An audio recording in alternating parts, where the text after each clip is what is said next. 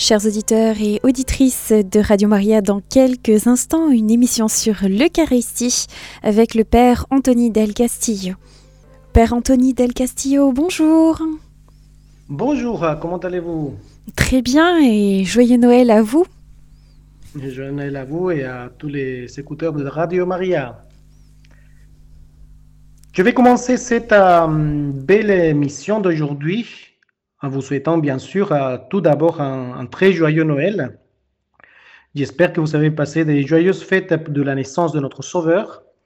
Et, je profite à l'émission d'aujourd'hui pour euh, vous parler bien sûr de continuer nos, réflexions sur l'Eucharistie. et en même temps, je voulais euh, unifier en quelque sorte ce mystère de la naissance du Christ à un autre mystère qui est celui de l'Eucharistie, de la présence du Seigneur euh, dans sa présence réelle. Et, pour introduire euh, la réflexion d'aujourd'hui, je voulais un peu réveiller, à mon sens, réveiller nos consciences, parce que dans l'époque où nous vivons actuellement, c'est vrai que nous assistons à comme une sorte de dénaturation, vous voyez, de, de la fête de Noël, et d'ailleurs de toutes les fêtes euh, qui, sont, qui touchent notre foi. Et malheureusement, euh, soi-disant en respect de, la sensibilité des autres, à mon sens un faux respect, qui n'est pas du tout chrétien d'ailleurs, et, cache en fait la, volonté de, marginaliser ce qui est notre foi. Et on élimine euh, de la fête toute référence à la naissance de Jésus. Mais en réalité, cet, cet événement est, est l'unique vrai Noël. Et si je pouvais, si je pourrais résumer la, ma pensée aujourd'hui, c'est de, vous dire tout simplement que sans Jésus, il n'y a pas du tout de Noël. Il y a une autre fête, hein, bien sûr, vous pouvez fêter ce que vous voulez, mais, mais ce n'est pas Noël. Et, et c'est lui, en fait, le centre de des fêtes que nous célébrons. Et j'attire votre attention par rapport à ça parce que malheureusement, on est un peu même, je dirais, attaqué par rapport à ça. Non? On voit même dans les décorations de, de nos villes et de nos villages cette belle expression, bien sûr, mais qui ne touche pas forcément la, la fête que nous célébrons, que c'est simplement dire joyeuse fête. En supprimant cette expression euh, qui touche beaucoup plus que c'est joyeux Noël, parce que c'est la naissance de notre Sauveur. Alors, cette fête, bien sûr, a toujours une connotation aussi importante parce que, hum, voilà, vous, vous êtes, euh, j'imagine que dans vos maisons même, vous avez mis la lumière, il y a des sons, il y a des différentes traditions locales, y compris les, plats caractéristiques, bien sûr.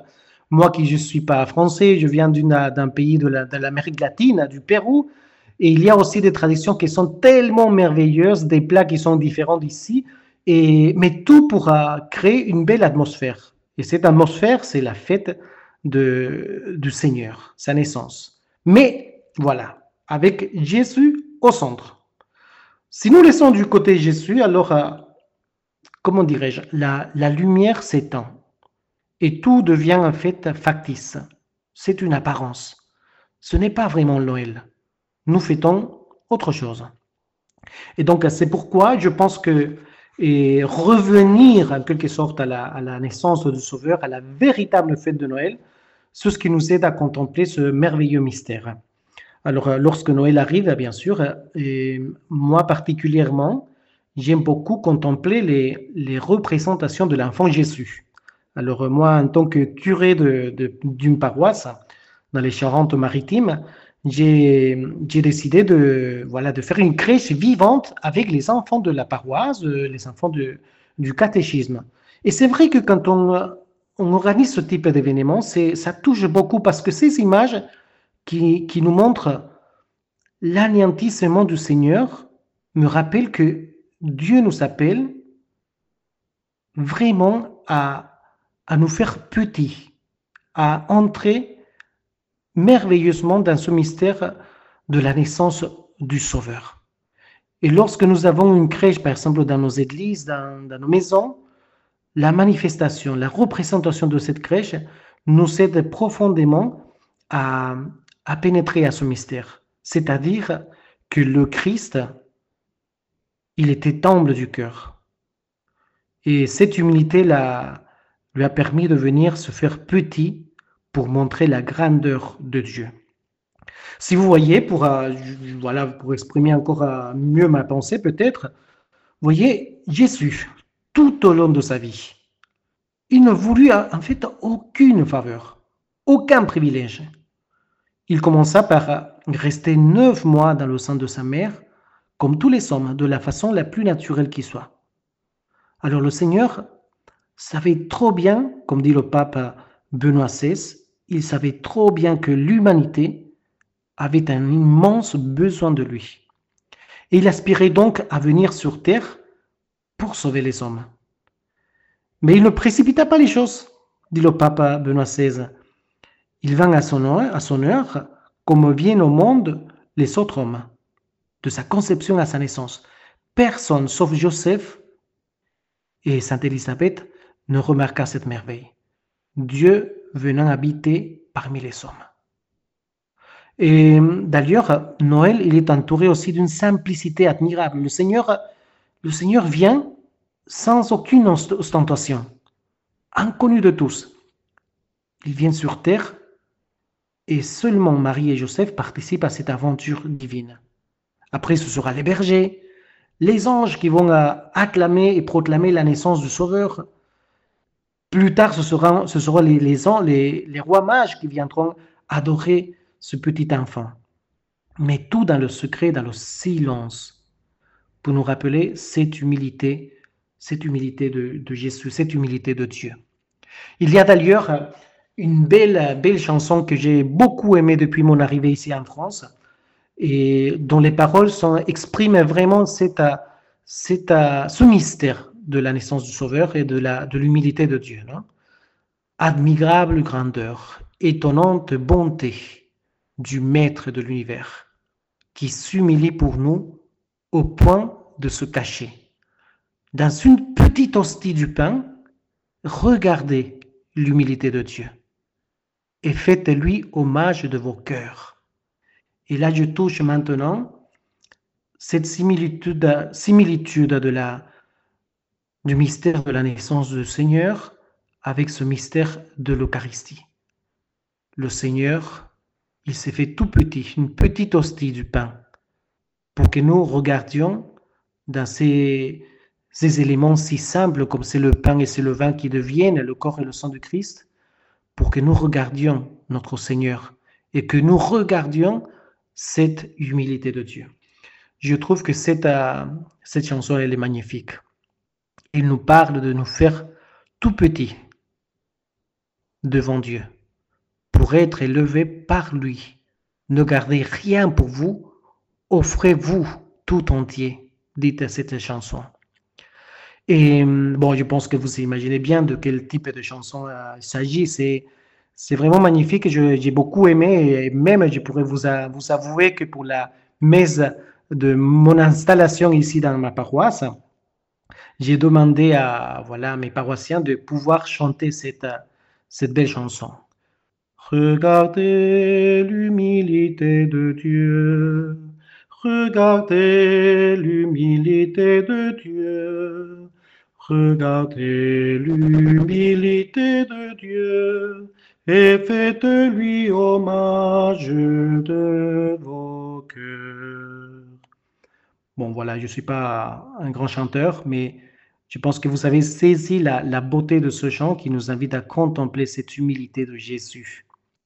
Alors, en parlant de l'Eucharistie, il y a tellement de gestes de la naissance du Sauveur de Bethléem qui nous rappellent et qui sont vraiment euh, une véritable similitude avec l'Eucharistie. Tout d'abord, le nom de la ville, du village où Jésus va naître, Bethléem. Bethléem, ça veut dire la maison du pain. Voilà. Tout a été fait de telle manière par le bon Dieu pour nous expliquer cette similitude de la crèche avec ce que le Seigneur va réaliser, de devenir en fait le pain de la vie. Puis, bien sûr, le Seigneur, il est né, il a été amailloté et déposé sur une crèche. Et la crèche, vous le savez très bien, c'était pour euh, nourrir les animaux. Comme quoi, déjà à la crèche à Bethléem, le bon Dieu voulait qu'on comprenne que le Seigneur venait pour être la nourriture de nos âmes. Quelle merveille de penser à Noël et penser aussi à, l'Eucharistie. Je pense souvent à, ces éléments que nous, nous utilisons pour la célébration de, de la messe qui me rappellent beaucoup à la naissance et à, la naissance de notre Seigneur. Par exemple, la, la patène, cet objet où on dépose l'hostie, la, grande hostie où le prêtre va, va utiliser pour la consécration. La patène, c'est un véritable symbole de la crèche où le Seigneur est déposé. Quelle merveille. Lorsqu'on célèbre la messe, nous utilisons aussi euh, des purificatoires, cet élément euh, qui a de la couleur blanche aussi, qui nous rappelle aussi que le Seigneur a été emmailloté et déposé dans une mangeoire. Donc, voyez, ces, ces gestes nous rappellent que le Seigneur s'est fait petit. Il est venu chez les siens dans une manière tellement petite pour nous rappeler la grandeur de son amour. Alors certes, oui, le Seigneur, il, il s'est fait homme comme nous. Il a voulu se faire homme comme nous pour que nous comprenions véritablement l'amour qu'il a, pour chacun de nous. Alors, voyez l'Eucharistie. L'Eucharistie, ce n'est que, je pense, je le pense fortement, l'Eucharistie, c'est la, c'est la manière comme le Seigneur a voulu se faire petit. Dans la simplicité du pain et du vin, le Seigneur se fait présent parmi nous. Et c'est pour cela que je pense que l'Eucharistie doit être profondément approfondie par nous. Parce que tous les gestes que nous accomplissons tout au long de ces conférences, de ces enseignements que je vous ai donnés, vous savez bien que j'essayais de, j'essayais fortement de vous expliquer les, les gestes de la, de l'Eucharistie, de la, de la célébration de la messe, et comment ces gestes nous, invitent à comprendre la grandeur de ce mystère. Lorsque j'ai célébré la, la, messe de Noël, nous avons euh, organisé une petite veillée de prière et que c'était magnifique. Moi, j'étais très content par l'organisation parce que nous avons un peu éteint les lumières euh, de l'église. Et, et, puis voilà, nous avons euh, monté une petite crèche juste au pied de l'hôtel principal. Et voilà, nos jeunes, ils se sont avancés pour déposer chaque personnage de la crèche au pied de cet hôtel. Pour rappeler la similitude qu'il y a entre la naissance de Jésus, cette naissance merveilleuse, mais aussi l'Eucharistie, sa présence réelle. Je ne sais pas si vous vous rendez compte à quel point il y a des similitudes pour comprendre davantage sur ce merveilleux mystère. Et puis voilà, je pense que voilà, ça, ça tombe très très bien que nous soyons en ce temps de Noël pour vous parler voilà, de la de l'Eucharistie, bien sûr, mais aussi vous parler de, de ce merveilleux mystère. Si je reviens un tout petit peu à ce que je vous ai dit tout à l'heure sur euh, cette fête de Noël qui perd un peu son, son goût dans notre société actuelle, que on laisse un peu de côté cette euh, connotation importante de la naissance du Seigneur. Alors je pense que c'est à nous, en tant que chrétiens, de revenir et donner du sens sacré à ces fêtes merveilleuses de la naissance du Seigneur. Donc, euh, voilà ce que je voulais vous dire aujourd'hui. Par contre, je, pour terminer un peu cette émission, enfin, il y a encore un petit peu de choses à vous dire, mais je voulais vous parler, même si je l'ai fait dans le passé, mais je voulais approfondir un tout petit peu davantage sur les, les couleurs liturgiques de la, de la célébration des messes. Parce que vous avez remarqué qu'il y a plusieurs couleurs. Pour le temps de l'avant, c'était violet. Pour les autres temps, on change des couleurs. Alors, tout au long de l'année liturgique, on peut voir euh, que la couleur, couleur pardon, utilisée dans la liturgie change, bien sûr. Mais à l'origine, l'Église ne détermina pas ces ornements des couleurs spéciales. C'est hum, encore ainsi dans, dans l'Église orientale. Ce n'est que vers la fin du XIIe siècle qu'émanèrent des autorités ecclésiastiques certaines prescriptions à ce sujet. Mais qu'est-ce que cela veut dire en fait? Quelle est la signification des couleurs liturgiques? En fait, parce qu'il y a toujours une signification symbolique pour ces couleurs. Alors, parlons par exemple de la couleur blanche. Alors, c'est la couleur de la résurrection, couleur aussi de la gloire de Dieu. Peu de temps avant de mourir, Jésus s'est montré à, trois de ses apôtres revêtus d'un vêtement blanc, éblouissant, avec une étrange lumière qui rayonnait, semblant venir de, dedans de lui.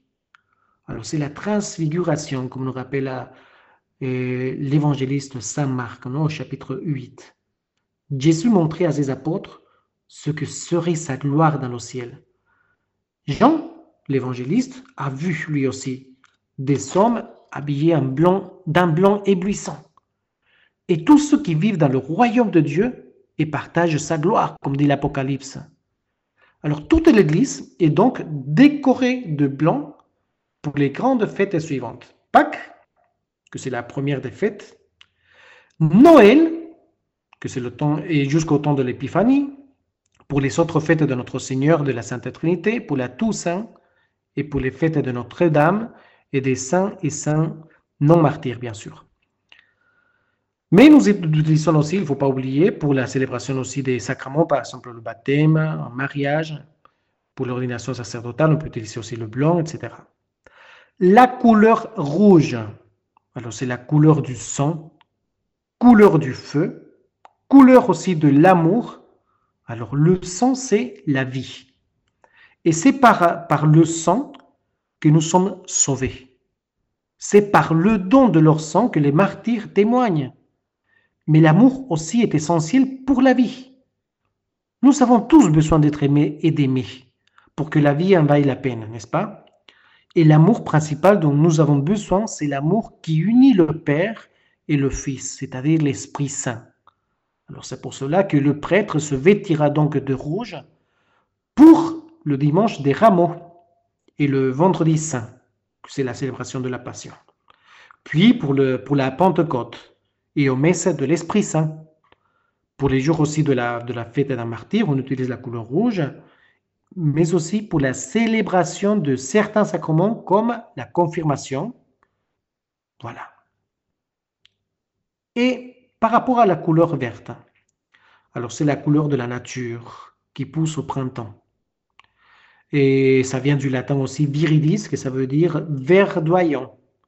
Et issu du verbe virere, que ça veut dire être vert, fleurissant. Alors le vert, c'est du coup la, la couleur liturgique du temps ordinaire, évoquant la croissance de l'Église grâce à la sève venue de Dieu. Alors qui vit dans la nature, qui observe le rythme de la nature, c'est bien qu'il faut du temps pour qu'une plante grandisse qu'à la sortie de l'hiver, elle, n'est souvent qu'une petite pousse et que les couleurs de la fleur ne viendront qu'après le temps des tiges et des feuilles vertes. Il sait aussi qu'on ne voit pas pousser les tiges chaque jour. Elle vient d'un moment où on se rend compte qu'elles sont hautes et que les boutons sont prêts à éclore. Voyez? La couleur violet, c'est la couleur sombre qui exprime une certaine austérité. L'Église a choisi cette couleur pour les temps de l'attente, de conversion, de pénitence. C'est le temps, c'est la couleur de l'attente, c'est Noël. Pour le carême, qui prépare la, Pâque, pour le sacrement de réconciliation, quand vous vous confessez, vous allez voir toujours le prêtre qui, a toujours les, les euh, violets. Et utilisons aussi cette, euh, cette couleur pour les messes, pour les défunts.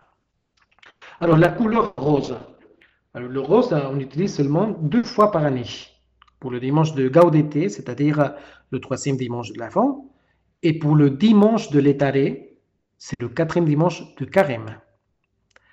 Et puis là, il y a aussi l'option d'utiliser la couleur noire.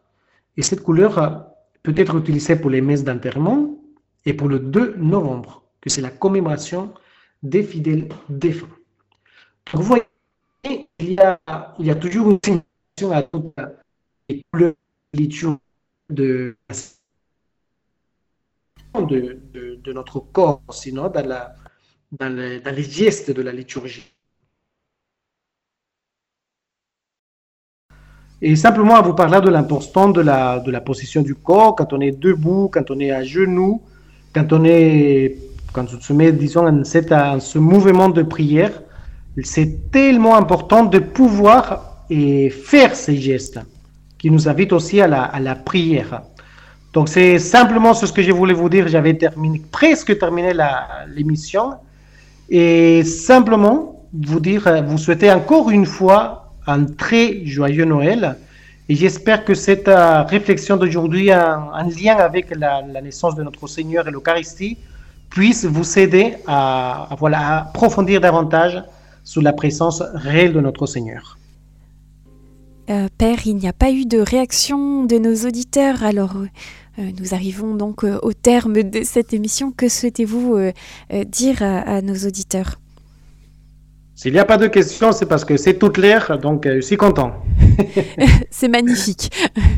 voilà, ils sont, ils sont euh, dans la joie eux aussi de, cette, euh, de, Noël. oui, bien sûr. Tout simplement terminer par, pour vous dire un peu, un peu près ce que j'ai dit tout à l'heure, de vous souhaiter encore des joyeuses fêtes de Noël et puis de joyeuses fêtes aussi de fin d'année. Et puis de, de, continuer, parce que je pense que c'est important de continuer à approfondir sur euh, ce mystère merveilleux de l'Eucharistie. Il y a tellement de choses, euh, c'est tellement riche qu'on finit jamais de, comprendre euh, ce merveilleux mystère. Donc, je ne peux que vous encourager à, voilà, à continuer à vous former, à vous, voilà, à avoir de l'amour, voilà, de l'amour envers le Seigneur de l'Eucharistie. Merci Père, et eh bien nous vous retrouvons le mois prochain. Chers auditeurs et auditrices de Radio Maria, nous étions dans l'émission sur l'Eucharistie avec le Père Anthony Del Castillo. Si vous souhaitez réécouter cette émission où nous parlions aujourd'hui de Noël, n'hésitez pas à le faire sur notre site en podcast sur le www.radiomaria.fr.